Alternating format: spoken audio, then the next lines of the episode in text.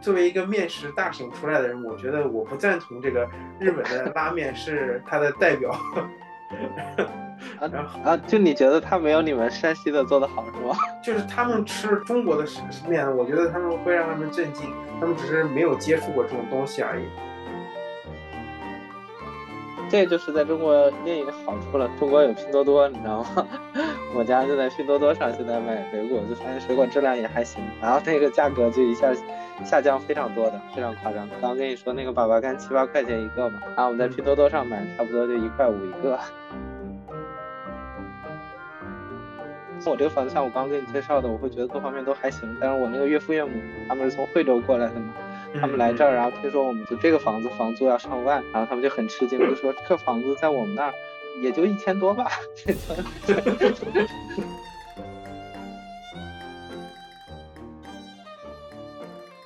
OK，那本期节目我们来聊一聊关于国家选择这部分跟我们生活更相关的一些方面。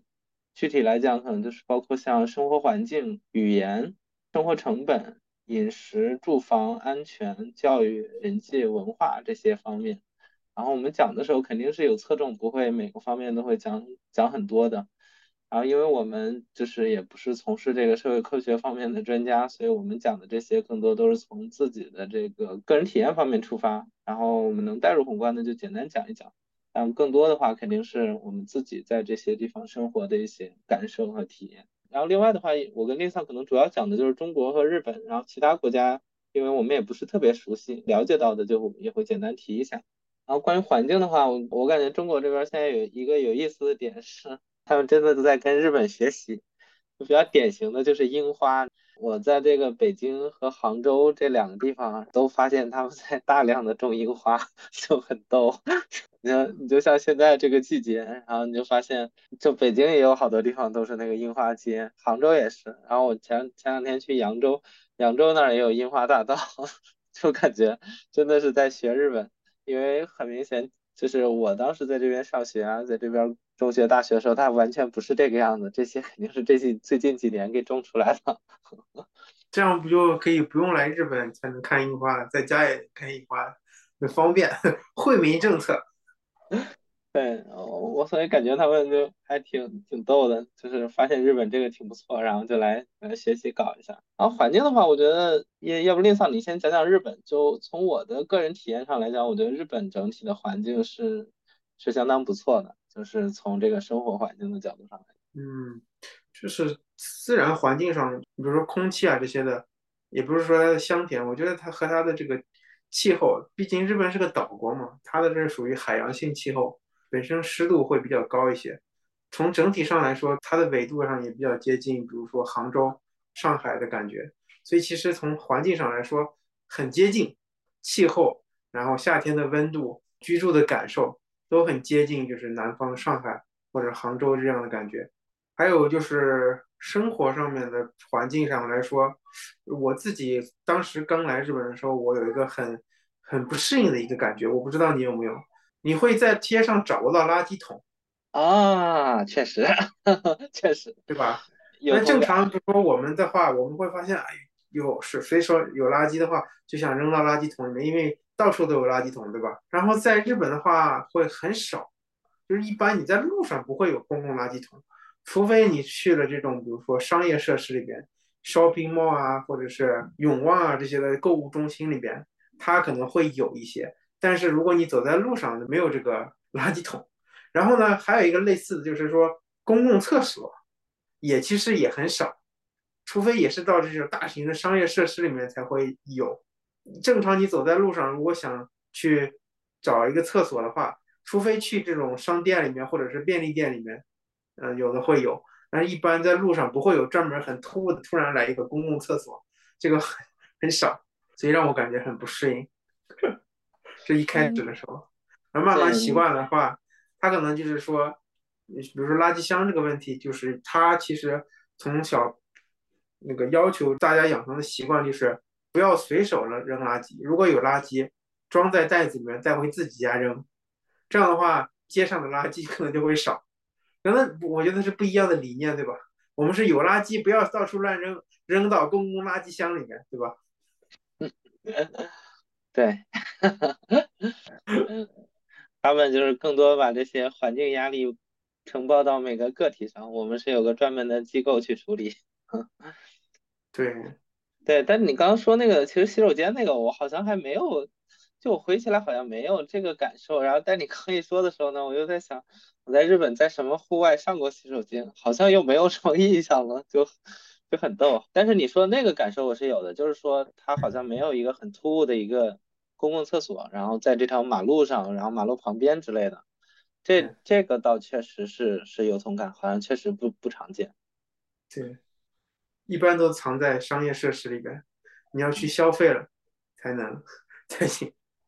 对，但我对日本的印象，我是觉得那边环境很好。一个就是刚刚说的像樱花那个东西，然后第二个就是我之前不是住木靠嘎洼那块儿嘛，然后就是感觉回家那路上就会很动漫场景，它就是那种比较典型的日本的那种河湾的景象，就是上面是一个堤坝，然后两边是。中间是一条河，然后旁边是那个绿荫的这种，就很像日本动漫的那种 feel。这是因为你被日本动漫给毒化了嘛，对吧？就像就是亚洲圈的这些看过《灌篮高手》的这些游客，大多数都是中国很多中国游客去那个镰仓，就是在奈川湘南湘南那边，就是镰仓附近那个地方去打卡，在那边照相的基本上都是。中国人看了那个动漫《灌篮高手》之后的，而日本人的话很少去那边。哎，大家一开始有可能会奇怪，哎，这些人在干什么？但知道可能那是一个场景，但是并不是说必须要打卡的那个点儿。但是这个后来是中国游客可能火起来的。对，但这就是文化软实力嘛，这个就是很厉害。对。然后我说的就是像那种场景的话，刚刚不是说环境嘛，然后就会觉得那种环境就很好，因为你就属于有水啊，然后有有草啊，整个建的也比较和谐啊，然后人在上面也比较舒服啊。一到这个春天的时候，那儿樱花开了，反正日本就是到处都是那种景象嘛，满大街的樱花这种，就会觉得还蛮好的。整个四季也不会有那种很很干，就像你刚刚讲，它是海洋性气候嘛，所以就还觉得日本整个。自然环境也很好，然后大家给他打理的这种就是人文环境吧，人跟人与自然的这种环境也还可以，都还挺不错。对，我觉得就像我刚刚说的，它比较接近上海、杭州这样的气候，所以其实嗯湿度会比较高。但是如果北方人的话，可能就觉得夏天会比较难煎熬，因为湿度很高，它夏天就会很闷热，即使开了空调也很热，就会呃不好过。这种感觉，对你这个说到这个空调，我想到日本一个不一样的点，日本那边空调温度开的真的好低，我当时去的时候就觉得很雷，就是它很多地方为什么进去都要冷，非得让你有这种的感受，就是夏天的时候，不知道现在还是不是？还是还是到处都是。然后我就说说像这个中国这边的一个环境，这边比较熟悉的像北京和杭州，就是都是我待过好些年的地方。整体来讲，我是因为在北京更长一点，北京肯定待了十几年了。啊，北京这边的话，就是目前跟我去日本之前，就是大概一三年之前来对比的话，就会觉得北京这边它整体环境建设的其实是不错的。但是呢，它是分区的，有些区会好一些，有些区会比较差。比如我家门头沟区那边，它就是在北京定位是一个生态涵养，然后那边的环境就会比较好。现在住在朝阳这边，啊，这边有那个朝阳公园或者奥体。还有亮马河就会比较不错。之前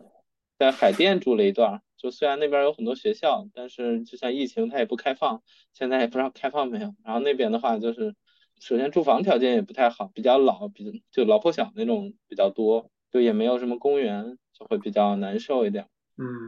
我觉得这个可能也可能是一个不一样的地方，就是公园的话，一般你的公园是要多大的才能叫做公园？这个哎，对，这个其实是个有意思的话题，就是像那个之前聊新西兰那期，跟那新西兰同事聊的时候，他就说在奥克兰那边，然后就整个到处都是公园，就各种小公园、大公园，反正整个城市就是一个公园城市这种感觉。北京这边呢，就是它那个小公园就会很小，然后大公园就会很大。比如说我说像朝阳公园这种，它有点像纽约的中心公园那种，就非常大，就是。举个例子来讲，可能得就是长宽都有三四个地铁站这么宽，这么大小的一个，哦，也没到三四个地铁站，可能两三个吧，地铁站。嗯嗯，这样这样的大小。对，就感觉日本的话，这边公园，你比如说我们家附近公园的话，大大小小可能有十几个公园。但是那个公园，我觉得和你说的，比如说朝阳公园，完全不是不是一种概念。就是它这种公园小，如果小的话，可能就两棵树就是一个公园。我然后两那有点过分了吧？对，两棵树的底下会会那个种几一些，比如说郁金香，这样就是一个公园。然后这也可以，它有就是地理位置上就标记的就是一个公园，比如说什么什么什么第几公园。呃，有的稍微大一点的话，公园里面就会有一些，每个公园都会有一个水龙，就是水龙头可以出水的，比如夏天可以直接饮用自来水嘛。还有一些公园就会稍微大一点，会带这种小孩的秋荡秋千的娱乐设施啊，呃，但是都没有很大，就是社区公园这种感觉。稍微大一点的话可能会大，呃，大更大一些，但是基本上在居民区里面，这种这就是公园。在日本这边的话，这种大大小小的公园和你居住的环境是。紧密融合在一起的，呃，你走出去可能稍走几步就是公园。这个公园不管大小，可能都有一些树啊、绿色植被啊，就是这这个就是它的这个居住环境的感觉。OK，这个确实就不一样，会挺多的。因为那边的话，大部分都是小别野嘛，一一户建这种。啊，北京这边就是大家就是像像日本那种梦小这种居民楼。一般像我说的这种公园，就是你可以。去那边整个在那个公园溜达一圈，就算是跟自然接触接触，然后整个可以溜达的比较远一点，可以溜达个半个小时到一个小时这种的。这种场景的话，可能就像刚讲的，就就在北京就分区，就有的地方这这些就比较好一点，有些地方就比较差一些。另外，关于北京这儿，我觉得就是它气候真的会比较差，就现在正好是春天，虽然有刚刚说的那种樱花搞得比较不错，但北京这边就是。它种了很多那种杨树、柳树，一到春天就开始飘柳絮。我的天呐，这个非常夸张的，就是前前两天在家的时候工作，这个前面正好是一个窗台，然后可以看外面，然后就看见前两天那个柳絮下的跟雪花一样，你知道吗？大概就是这种场景，就非常的夸张，就是非常的难受。嗯，我这个这个其实日本也有同样的情况，但是我觉得我可我觉得你可能印象不深刻。就是日本会有很多杉树，这种它它它这个发展过程当中，一开始可能是重工业化，然后破坏了环境，后来就是砍伐了树木，后来它也有一个阶段就是回归绿绿色植被，然后就种了很多树，在一些秃了的山上面种了很多树，但是为了加快绿化的这个效率，那个杉树的话就是成这个成面积的植被生长的呃会比其他的树种会快一些嘛。因为它大量的种植这个杉树，当时后来造成的后果，杉树会有花粉，这个花粉的话，就整个就是改变了现在在日本生活的这个人的这个百分之四十的人会有一个对花粉过敏的症状，就是花粉症。其中主要的花过敏的花粉就是杉树的花粉，然后这个也是从二月底到四月份、五月份都会有，这个是相当的严重。为什么我这么了解呢？因为我们家有两个都是重度的花粉症患者。哎，但你说这个，我好像在日本真的是没有感觉，所以是我们当时住的那块的环境的问题吗？还是怎么样？不是这样的，是它有一个积累的过程，就是你在日本住到一定时间之后，体内的花粉的量达到一个临界值，可能就会引起你的过激反应，身体的，然后那个时候就可以开始自然的流鼻涕、眼睛痒、咳嗽。我我是说，就是观察到这种现象，就是你说那些花粉是你能看得到吗？就像我刚刚描述，在北京能看得到。你我不知道你有没有注意过，但是我这今年的这个春天，我就明显的注意到，我我比如说在房子外面有车停着，然后有一天就是天气预报就说有重度的花粉，就是风很大，吹来很多花粉从那个森林那边。第二天早上就看那个车上，感觉是下了下了雨，刮的。泥沙把车上变成抹了一身沙子一样的感觉，但是其实走进了一看，都是花粉，就是粘的那个花粉把车糊了一身，都是都是这种，所以它的那个严量已经多到了其实是很严重的程度。嗯，你要这么说的话，就是北京这边也见过像那样子的，但我感觉那些好像没有像柳絮这么让人难受。可能以后我们可以对比一下。嗯。北京这边就是其他的还有的问题呢，就是像夏天很热这个事情呢，就就就怎么说？我觉得反正我待过的城市，可能大部分夏天都还比较热，但北京这边会热的更明显一点。感觉跟杭州对比也并没有一个特别大的一个差别吧。但如果对比大阪的话，就当时我们在那边的话，我会觉得还挺明显的，就比那边要明显的热一些。到夏天，就是比大阪要热吗？你是觉得？对对，但我觉得并没有比杭州热。杭州跟北京，我感觉夏天热的程度是类似的。啊，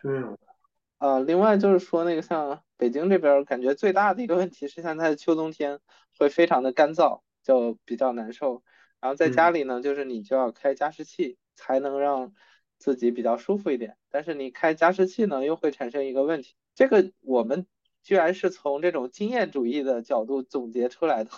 就是我们自己发现，如果前一天晚上一直在开加湿器，然后到第二天起来的时候，整个人会会比较累一点，会比较疲倦一点。然后我们自己，对我们自己是发现了这个现象之后，然后再去查，发现这种湿气很大的时候会让人睡的质量更差一点，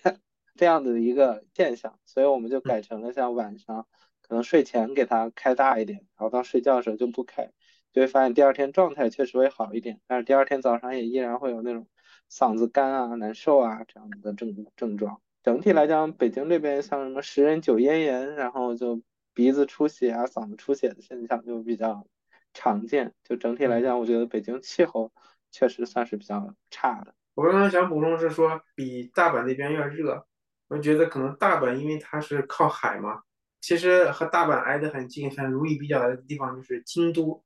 因为京都是盆地，它的夏天就会相当 相当的热，超级闷热，因为那个湿气都聚集在那个盆地里面，散不出去，天气又很热，然后又湿度又很高，可以想象一下，八百分之八十的湿度就相当于是那个 在蒸桑拿的那种感觉。OK，那确实。另外这边就是像杭州，杭州我的感受就是除了那边下雨多，然后夏天也很热，其他方面就都还行。然后特别从环境角度来讲，就是这个城市很漂亮，既有这种自然景观，又有人文景观。然后我就发现我在杭州那边之前认识的一些朋友，好好歹都会背几句诗，可能在那边人都会引以以这边的那种文化自然为好。比如说像那个什么，有三秋桂子，十里荷花。啊，比如说什么山寺月中寻桂子，郡亭枕上看潮头。但 但每年在那边的时候，像九十月的时候，就确实是非常好的季节，温度又很好，然后这个各种树啊，就是花啊又开了，然后又有西湖这种景区那边很好的位置，就是啊非常舒服。一到九十月就在那边有很多登山队的，大家都要来去组织活动了。嗯。就感觉这个这个也是像中国这种国家大一点的好处吧。就比如说像像杭州那儿，它就有很多这种登山线路之类的。就我这边就有同事去新加坡那边嘛，然后就是新加坡那边就城市很小，然后就很操蛋。就比如说，如果要登山的话，嗯，线路就只有这么一两条，就是 你每周登山，就可能是什么一百多米的小小坡这种的，然后。反正就是你你搞个十次八次，每次都去登那些山，然后你就登着登着就登烦了那种，比较没劲。对，所以生活环境这个大概就是从我们的经验是讲讲这些这些地方。然后另外的话，像语言语言这个事儿，我感觉就是出国就选择国家的话，语言其实是一个非常非常重要的事儿。这个可能大家出出国之前都就会有这种概念，但你出国之后，这个概念会更。更深刻一点，然后我就可以分享一个当时去美国出差的一个感受，就是当时跟那个就亚瑟桑，然后还有那个什么九保他们，还有斯兹 K 他们，然后就是去美国出差搞聊那个数据服务的事儿。这日本人的英语你是知道的对吧？就日本人英语他普遍水平都不是很好，到那边的话基本上就是。因为那个 s 斯 K 很很很早就撤了，可能就去了一天，然后后两天 英语交流基本就是我和雅思一桑，然后我俩英语好点去那儿交流，其他人我都甚至不知道他们去出差是干什么。那 人是两个是哑巴对吧？就是我感觉他们既听不懂呢，也说不出来，然后然后就去那儿开会，我就有点那种莫名其妙的 feel，就在那种回来的那个路上，然后雅思一桑就在那个路上说，一般日本人还是比较腼腆一点嘛，但是他毕竟是 IT 部长，所以他就说这个还是能发现，像出国以后这个语言是百分之一百二十的重要。这句话好像是我说的，然后他转述的，对，就是在。就是你跟别人一旦真的要用那个语言交流的时候，你会发现这个东西真的就非常重要。就是一旦你有一些东西没有交流清楚的话，就会非常的难受。嗯，对。然后从这个角度上来讲，我肯定觉得像就像中国啊和一些英语国家，可能是会相对比较好一点，对中国人出去来讲。嗯，其他的语言的话，你毕竟有一个学习成本。然后我觉得语言这个事儿它比较。操蛋的一个点呢，就是说你自己真的得对那个语言感兴趣。我觉得我自己的语言能力还行，然后我自己的学习能力也还行，但是客观的讲，我对我对自己最终的日语水平是不满意的。就是我觉得我日语水平其实并不是很好。嗯嗯，我觉得这个东西就是很大程度上跟你的兴趣有关。就是说我在那边的 三年期间，我始终对日语这个事情没有一个就特别强的一个兴趣。所以我感觉，其实出国的话，这种语言是要纳入考量的。就它不是说你去那边就会自然你就都会了，那不是这样一个过程。你自己还是要花很多时间去去真的学习。对，对我我自己的感觉是，就是语言，我觉得一方面，就像你说的，这个是很重要。你自己要有兴趣，这本身也是一个动力。还有一个就是，我觉得还有一个要考虑就是这种文化相似性。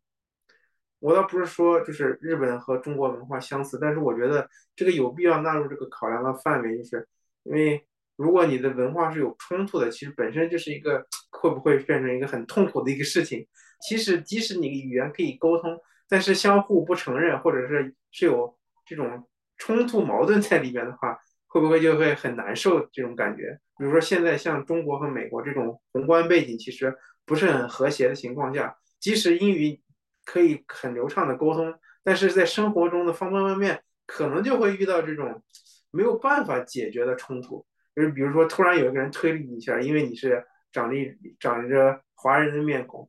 这种情况会时不时的发生，就会让会不会有一种很不舒服的感觉呢？嗯，对，你说这个点可能就比较泛化一点了，但我理解这个点的话，就是一个是从你个体的。角度就你自己要不要融入别人，一个是别人怎么对待你嘛，就这两个方面。我要从个体的角度上来讲，可能更多是一个个人价值观的问题。就是比如说我去美国，但我很认同那边的价值观，那对我的主观融入那边可能问题不是很大。但像你举的那种别人怎么针对你这个事情，这个东西就确实存在一些不可控的因素。如果说真的是。你自己在那边，然后遭遇到了这样子的事情，从我角度上来说，就只能具体问题具体分析。就比如说，我现在住的这块儿，这些人素质不高，那我就搬去一个素质高一点的地方。这种的，那如果真的是到处经常发生这种事情，那可能就受不了了，那就就就撤了。嗯，对对。但语言这个事儿，就是令桑有没有什么想说的？就比如说你在日本，就我觉得你的语言肯定是就在日本。毫无问题了。嗯，我觉得，嗯，相比起，比如说我们从小就会学习中文之外的话，还会花时间学习英语嘛。那其实日语是作为小语种，呃，个别并不是那种普及的来学习。但是，呃，在我自己学习的经验上来说，我感觉，嗯，日语和中文是有，是是有渊源的嘛。所以，其实对中国人来说，如果稍微花一点功夫的话，会比那种，呃，比如说英语为母语的人学习这种日语的话，难度上是来说要小很多很多。首先从字形汉字这个问题就已经不是一个任何不是一个问题，对吧？学习汉字，读懂汉字，可能来了日本的话，你不需要学习日语，看汉字都能大大部分 看出一个意思来，对吧？其实是有先天的优势存在的。所以我自己的感觉，日语可能呃一一开始入门并没有很难，反而是难的就是通过一个语言，然后来了解他们这个社会形态的话，可能会比较难。这就是日本人讲究就是读空气这种感觉，只能意会不能言传言达，对吧？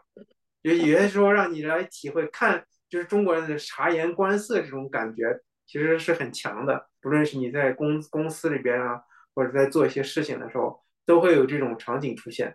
它就和这种英语母语的这种国家是形成一个很明显的文化嗯不一样的地方。比如说欧美国家的话，如果他想让你做什么，他会很给你很明确的这种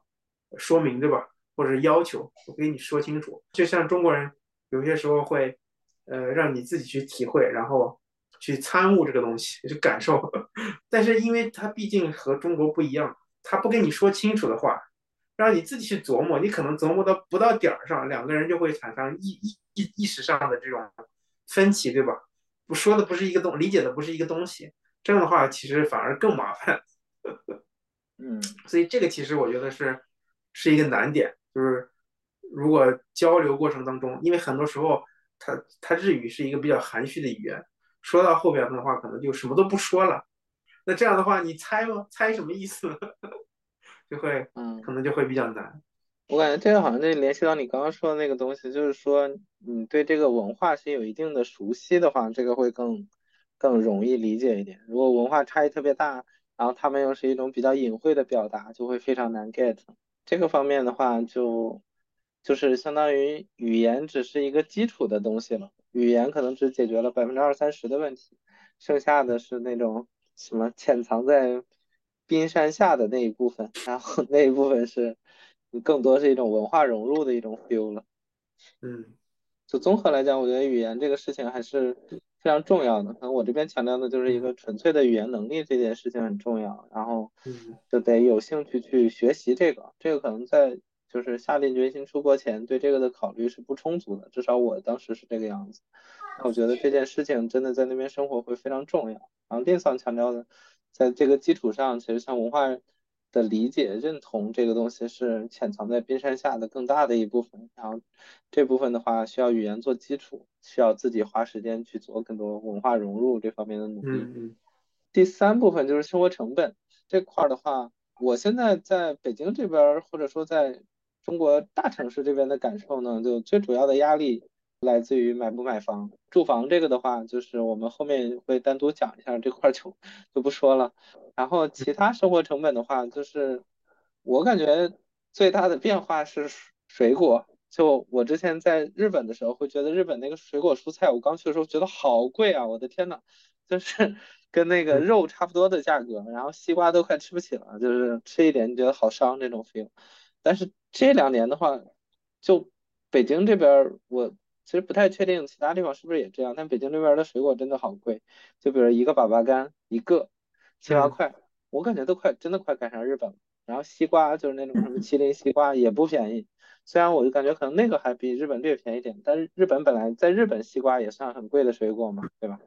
就就其他水果都都比较贵，但蔬菜现在还行，水果是感受最最强烈的。整体来讲的话，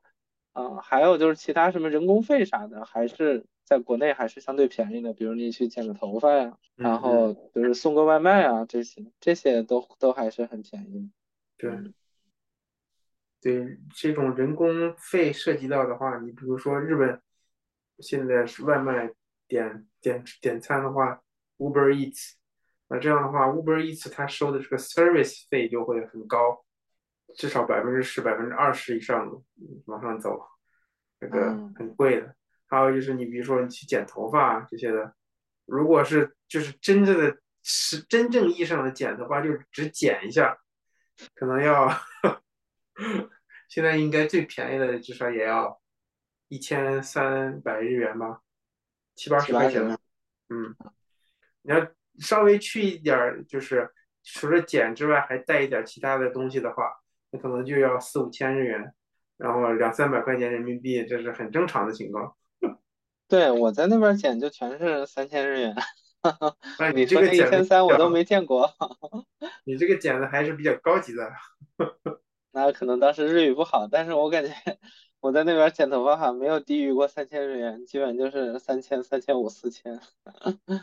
嗯，对，整体我感觉日本那边可能像住房和车就是相对没有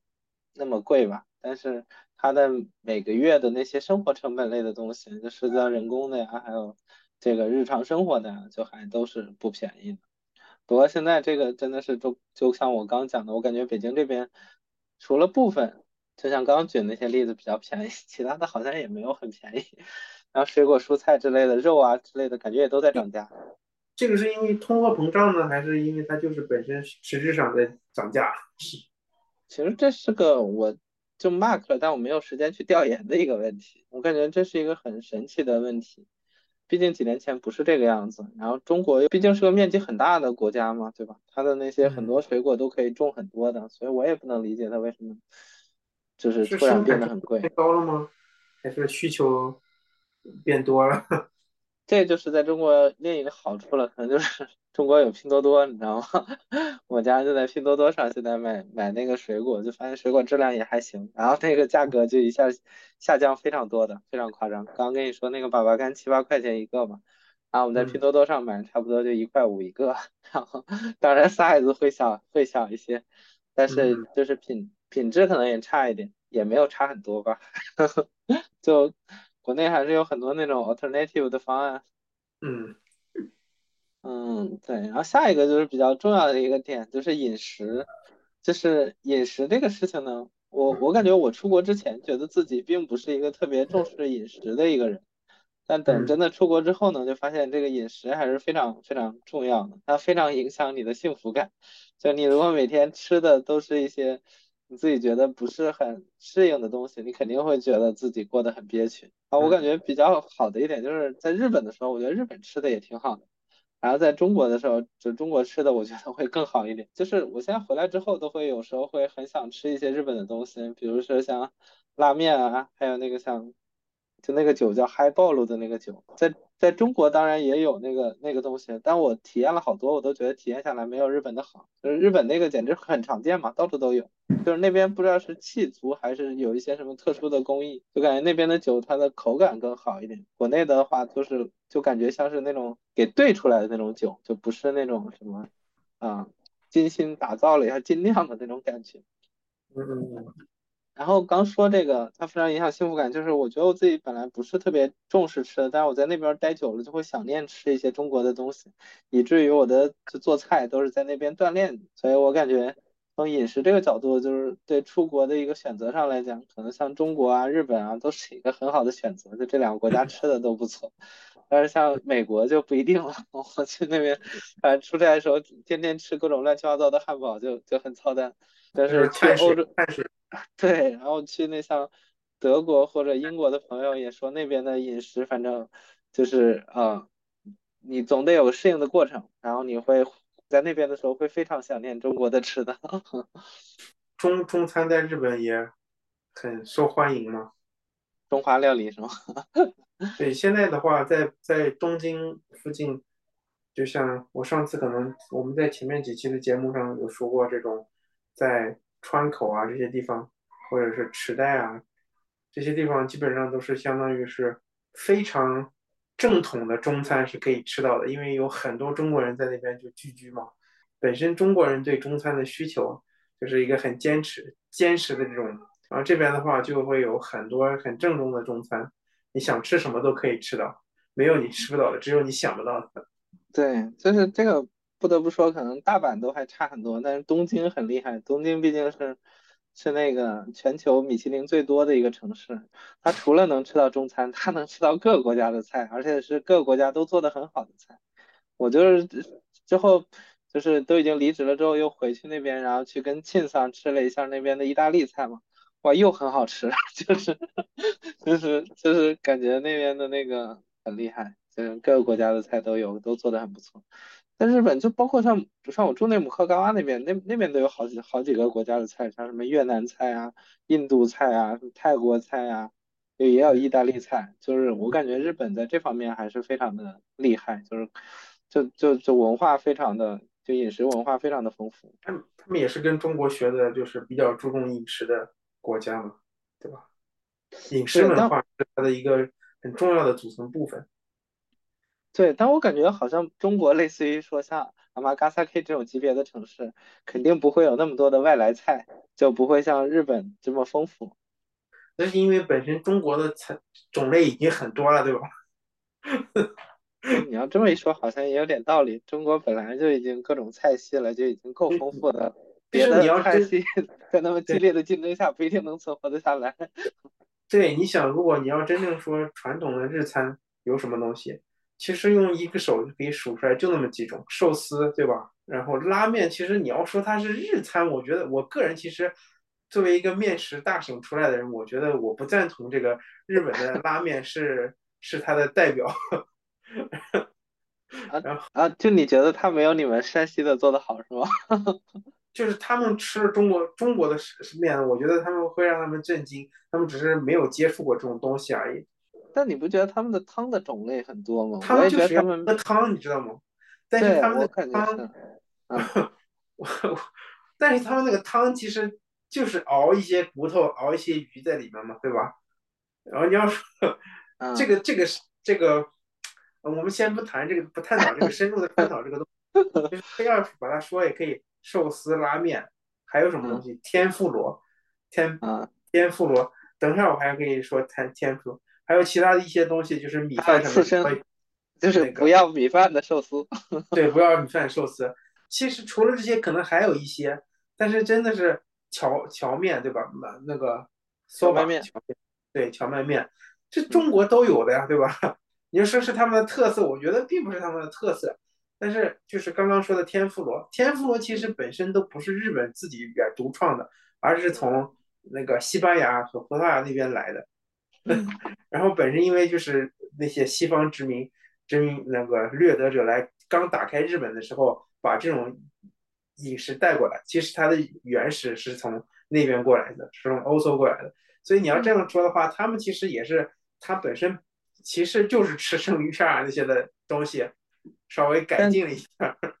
但是他们 PR 搞得好，你知道吗？就叫做消费者导向搞得好。对，你看很多，比如苹果，他们做的东西也不是他们原创的。你像日本的那些东西，就是它它确实不是原创，像寿司这种东西，不都是从唐朝就是中国的吗？但是它 PR 搞得好啊，现在大家一说这些都是日本的。对啊，日本还搞了日本日本的咖喱，嘿，咖喱是变成日本的了。哦，对，好像日本吃咖喱饭的也挺多的，但日本相对而言咖喱没有那么有特色。就我在这边觉得那边比较有特色的，其实是你刚说那个拉面。是，虽然你说那些汤你觉得没有什么，但你你别说在中国真的吃不到那种的，就是你你觉得像那种浓汤的可能很可能很多，对吧？但其实真不是，就是这种浓汤。这个是中国没有那么多需求，有大家可能不太喜欢喝那么。自杀性的这种，这个就是直接就是痛风炸弹了，这就是中国这么多有痛风的人，这个根本不能喝这个东西的。嗯，这其实我感觉那个好像是得稍微适应一下。我刚喝的时候没有那么觉得很好喝，但我后来因为我家门口开了一个天下一品的那个，然后他家的那个那个相当的浓啊，对他家那个就相当浓，然后喝了几次，好像就觉得哎，真的不错。就开始很爱喝，好像是有个适应过程。然后那边拉面就种类很多嘛，那种各种各种汤类的，就辣的啊、不辣的呀，浓汤的呀，什么清汤就各种。鱼骨熬的汤还是猪骨、牛骨熬的汤？啊，对对对对对对，这种的。啊啊，猪骨浓汤，反而是像寿司啊、什么生鱼片这些，我感觉在中国吃也也能吃到，然后。可能杭州那边品质略好一点，北京差一点。但因为我也不是这方面的大师，我吃起来感觉差别也没那么大。但主要的差别是价格，像那个那边那些四喜楼啊或者库劳斯西这种的，你可能吃一顿下来一百块钱差不多能搞定，人民币的话，两千日元差不多吗？一个人一一个人吗？对，人均就比如两个人吃四千日元差不多。因为我们现在一家去吃这种库拉斯西这种回转寿司的话，可能。三千日元就吃吃饱了，三三个人。哇，真便宜！那就在国内的话，就这些会会卖的很贵，所以大家一般去那种日料店的话，都是就那些乱七八糟的都点一点，就是你光吃这个就是会 不贵，都是智商税啊。对，就是他很多寿司这边卖的太贵了，我觉得是这样的，就是实际上那些寿司不值那个价格的。饮食这个一说说多了，说的我都流口水了。后面几个我们可能就简单讲一下了哈。住房这个的话，就是我感觉日本那边对这种单身的人，然后他的住房会照顾的会比较好，你一个人会住的比较舒服。主要肯定你那边来讲呢，就是真的到一个家庭怎么样的时候，北京这边我觉得整体住房条件是会比较差一点。一方面这边房子会比较老一点，另外一方面就是中国这边有个非常坑爹的事情，就是公摊嘛，就是有些房子它真的会公摊面积很大。就举个例子，我觉得我这个房子就是，其实我觉得我现在住这个在北京已经算一个还不错的小区，然后位置也还不错，然后嗯房子也还不错，然后这个小区环境也还不错。但是它最大的问题就是它公摊很大，就比如我们这个面积写的是八十六平，但实际上居住下来的感受可能都不到七十平，也就七十平左右这样子的一个面积，就是它公摊会会很大。然后在这种公摊下，就当你考虑去买这种房子的时候，你就会觉得自己很亏，有没有？就是你这个相当于白出了什么上百万这种感觉，就是你上百万都没买到这个面积，这种 feel。另外一个就是说，这个房子的本身的价格，就是我感觉在北京这边，目前买房还是大家压力是比较大的。就我这边，就像朋友同事也都开始就是买房了嘛，有的是买了一两年，有的是刚买。但整体反馈下来，就是现在买一套房还是非常伤的。你买完了之后，你的那个每个月要还贷嘛，然后一次性又给出了这种好几百万这种，就是也很伤钱包，压力会比较大。啊，另外的话就是这个房子从本身的这个，就是你如果真的出了那么多钱，然后类似于你买的是一套品质非常高的房子，你可能也觉得还 OK，但实际上的话就是这个品质是是很一般的。你比如说在之前我们聊那个日本房产也聊过嘛，就是差不多到六百万人民币，就是在东京那儿已经买一套还可以的房子了，就是你住着感觉还不错的，对吧？但是在北京这儿的话。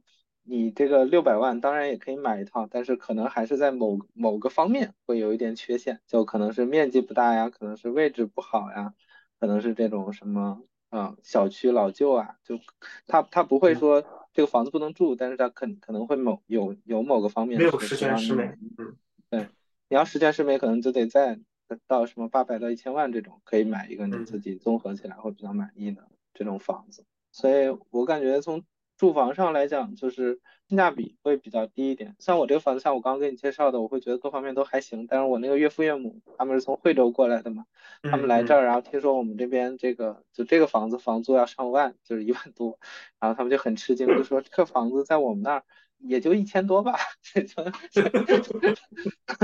样一个水平。相比较而言，我觉得这个就是一个选择了。可能像杭州那边。它会建的更新一点，然后整个房子的格局也会好一点，公摊也会小一点，整个房价也会低一些，整体各方面都会好一些吧。在那边的话，可能像四百万，你就可以买一个各方面都还比较满意的房子。嗯，嘛，毕竟北京是首都嘛，对吧？每次说完这些，别人大概大概率都这么说一句。对啊，你想，马马克龙要来也是来北京，而不会去杭州，对吧？我靠，这个又是个很操蛋的事情，就是只要来一些领导人，北京这边就会有道路管制，然后其他路就会堵得要死。然后前一阵不是经常来各个国家领导人嘛，然后完了之后那个三环就经常被限制了，就很麻烦。对，然后我这就大概说一下北京这边，就是你那边呢？因为你之前也大概聊过嘛，可能简单聊聊就行。嗯，租房可能我觉得日本和国内。相比而言，它有利有弊，但是最大的利处就是利点就是它的利率吧。我觉得长期利率贷房的话，日本的贷房的利率会比较低一些，不到百分之一，百分之零点几，可以贷三十三十五年这样的感觉。那这样的话，可能大家觉相对而言负担可能没那么高吧。国内会不会利率会高一些，对吧？贷款，最近也在降，最近也在降，可能降到。公积金贷款降到百分之三左右了，已经算很低了。但是百分之三也挺高的呀。就是你这个是相对日本，对，在国内已经空前低点了。对，这是它的一个我觉得优势，优势，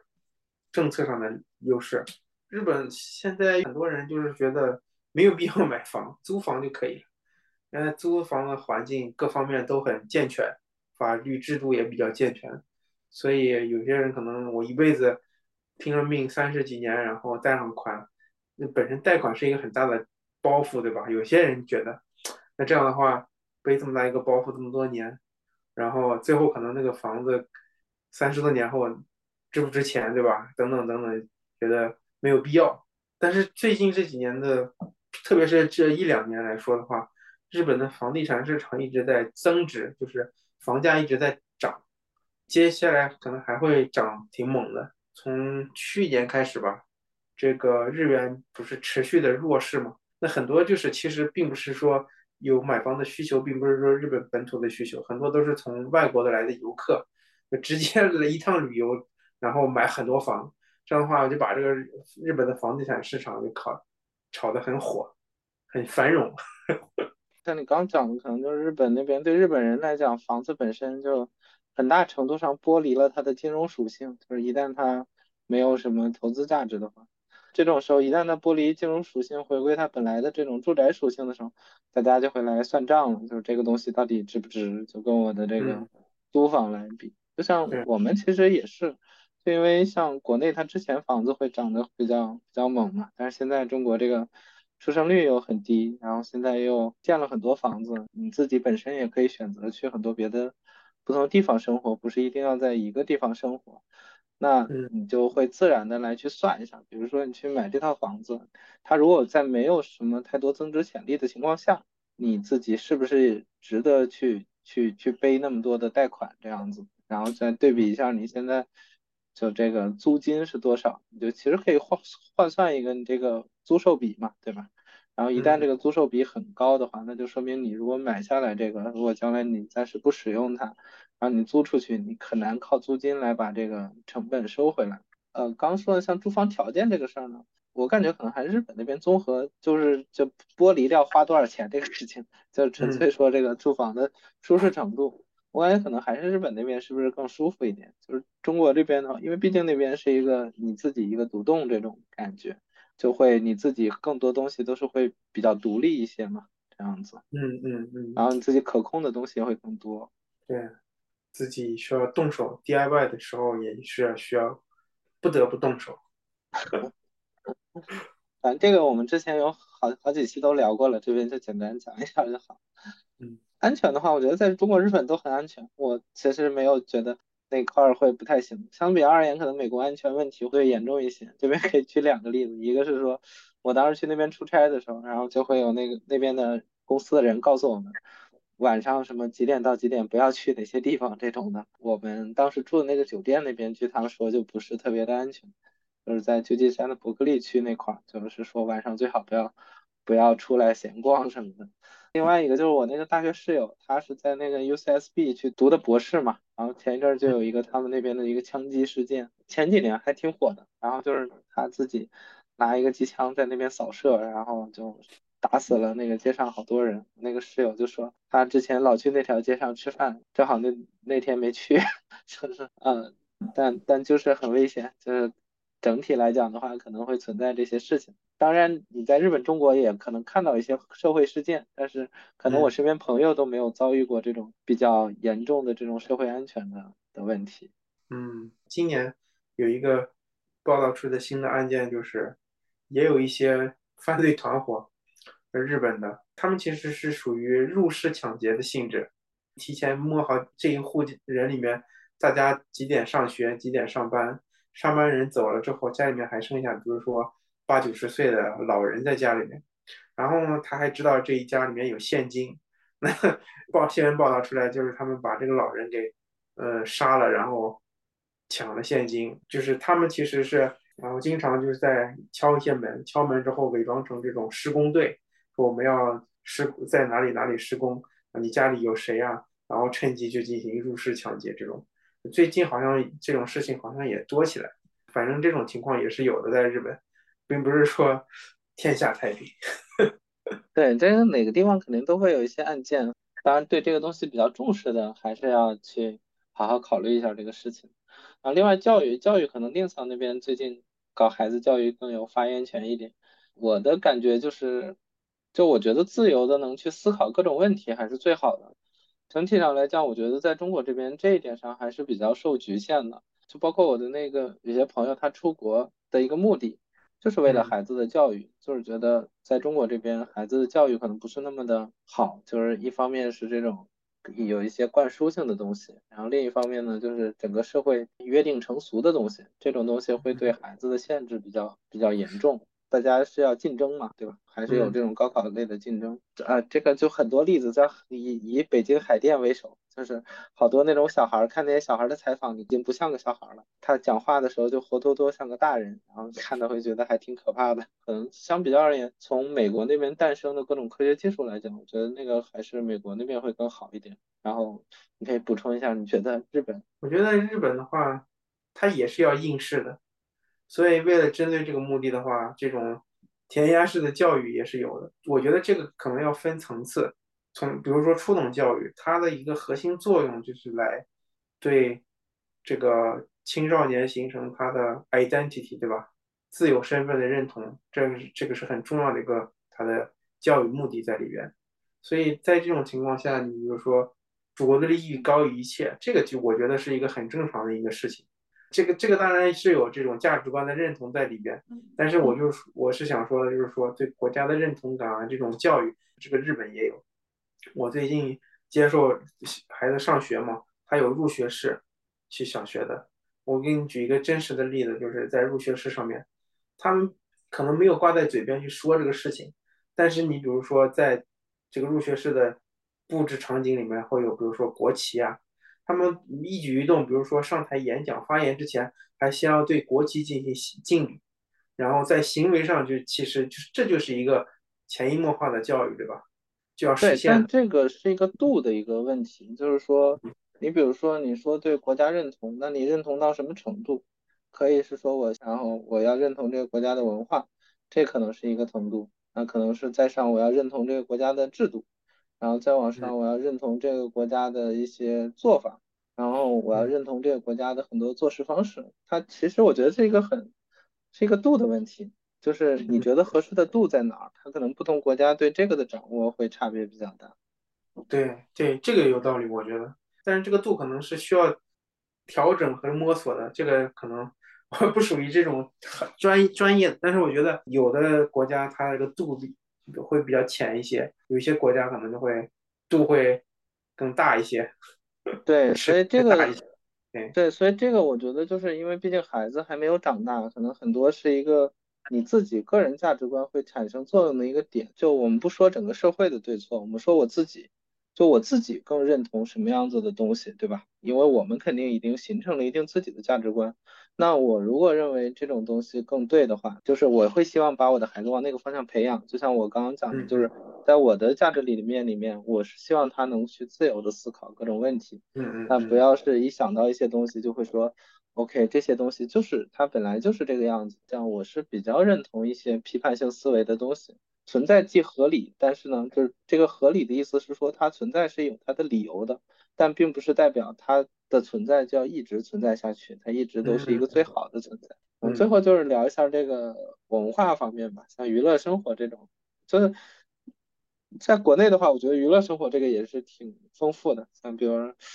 嗯，其实其实很多了，然后但我就举我自己的例子，我自己的话可能就是像看电影，然后跟我老婆一起看看视频，然后每周去踢个球，然后去公园溜达溜达，这个相当于是一个自己删减后的一些选择，就是觉得这些就还行，就是如果是可以去做别的的话，就其实也有很多可以做的事情。我觉得国内因为毕竟。自己就是 motherland 是这边还是比较熟悉，就各种东西都可以，嗯，都可以去玩，就还还行。然后人际交往的话，也会觉得在中国这边也是跟你刚刚说的那种文化有关，就大家处在相同的文化下，就交往起来也是会比较简单舒服一点，就不大会有那个就是很多这种潜移默化的东西你 get 不到，就不太会有这种问题。对，嗯嗯，对，嗯，整体这两个方面我觉得在中国都还行，然后。在日本的话，我觉得娱乐方面也问题不大，就是可能因为我是一个自己就比较擅长让自己娱乐起来的人啊，但人际的话，我会觉得也会有你刚刚说的那种那种问题，就是你有可能有点 get 不到对方说的那个潜在的点，这种感觉。嗯，对，这个我觉得是，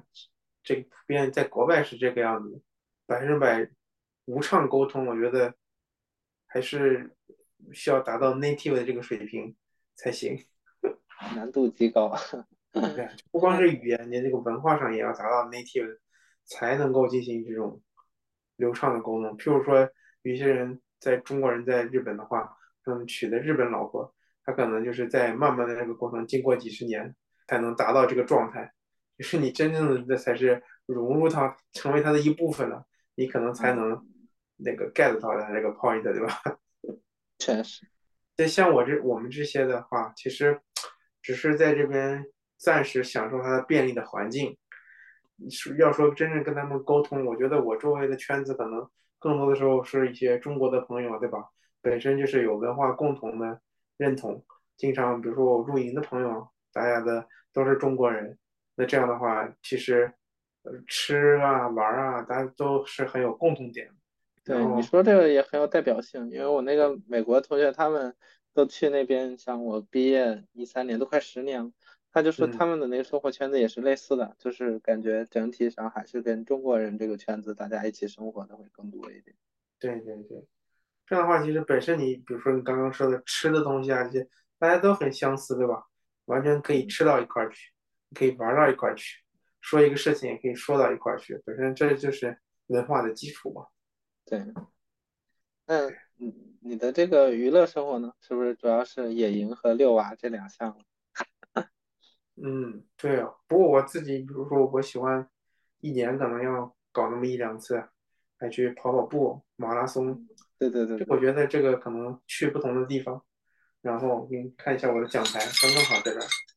哈哈哈哈去不同的地方，参加不同的马拉松，这个本身是一个很有趣的事情。确实，日本这种环境很好的地方，感觉在那一直跑就会很有意思。我觉得这几年国内的话。跑马拉松啊，这种运动的人也也多起来了。但是感觉日本的话，可能很多年前大家都很就是很坚实的爱好这种运动的人就很多。比如说举个例子，东京马拉松很有名的国际马拉松，我报名报了几次，每次都报不上名，你知道吗？听你说过。对，就是报不上名，就是每次就人太多就被刷下来了。像这种娱乐，我我个人的话，可能比较喜欢这种娱乐。所以这这方面的会多一些，去个自然环境比较丰富的地方去玩，这种感觉。对，这种比较健康，其实我觉得是挺好的，真的挺好。那野营那期虽然大家不是很爱听，但我还挺喜欢的，但 是我感觉很有意思。